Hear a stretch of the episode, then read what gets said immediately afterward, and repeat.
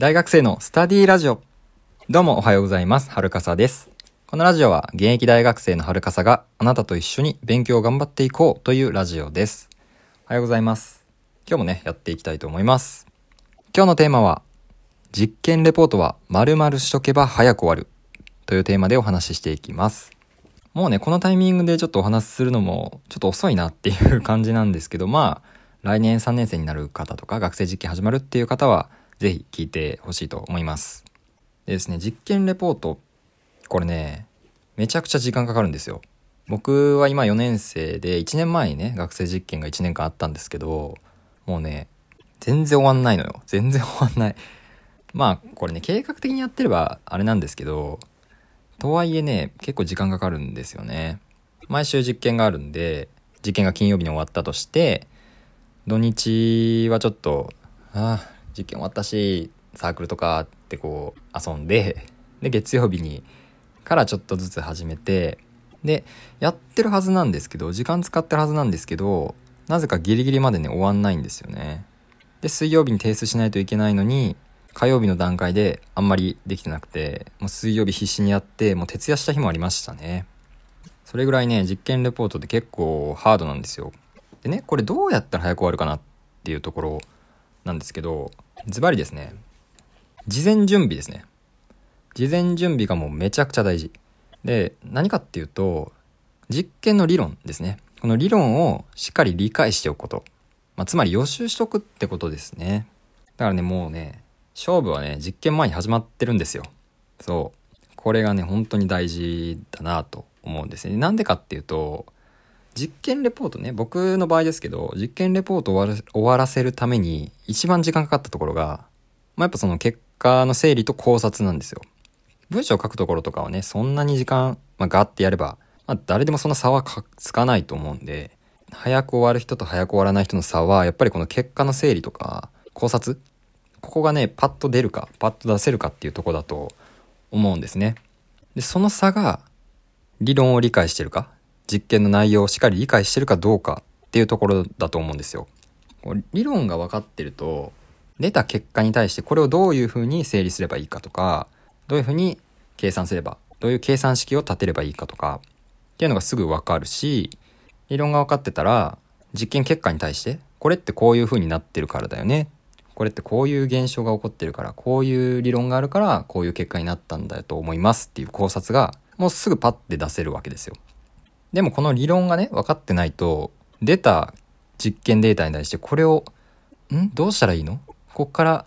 何を求めんの？っていう、これをまず調べる時間が発生するわけですね。で、まあいろいろ調べて、で、あー、これことかなーって分かってなんとなくやった結果、なんか出したいのと違う。なんか、これ考察につながんねえみたいな。あー、これ式違うやんとか、考え方やっぱ違うやん。うわー、やり直そう。とか、で、どんどんどんどん時間がなくなってて、みたいな。で、やっと結果整理できて考察の場面でも、どんだけ理解してるかで、こう、綺麗な考察というか、綺麗な考察。こう、リーズナブルな考察がパッと出せない。理論が分かってないと。っていうところで、実験の内容とか理論っていうのを理解してるかどうかで、整理する時間、結果の時間、考察の時間がだいぶ変わるっていうことなんですね。なので、この実験が始まる前に、まあ実験ノートとかね、そういうのはもちろんまとめたりはするんですけど、理論を理解するっていうところ、ここをね、ちょっと時間使うべきかなと思いますね。これはね、僕もここを後悔してます。もっと理論とか、しっかり勉強してれば、もっと早く終わったんじゃないかなっていうふうにずっと思ってて、僕3年生の時にね、学生実験始まったんですけど、2年生の時にめちゃくちゃ堕落してて、全然勉強ちゃんとしなかったんで、そこまでのね、理論が正直ちゃんと勉強できてなかったんですよ。で、今になって、あ、あの学生実験ってこういうことだったんだとか、因子勉強をして、しっかり理解してから、やっとね、実験の内容とかがこう理解できるようになったんで、これね、2年生の時にちゃんと勉強したかなっていうのがね、すごい後悔してるんですよ。その学生実験って、あらかじめ結果が分かってる実験、再現実験なんで、そこの理論とかね、考え方とかっっていうのはもう判明してるはずなんですよ。基本はね。で、それらはね、もうすでに習っている、もしくは、まあ今の授業でちょうど習っているところだと思うんで、皆さん持ってる教科書とか、まあ調べたら出てくるような内容なんですね。まあ、ここを調べるっていう能力もね、ここもね、結構、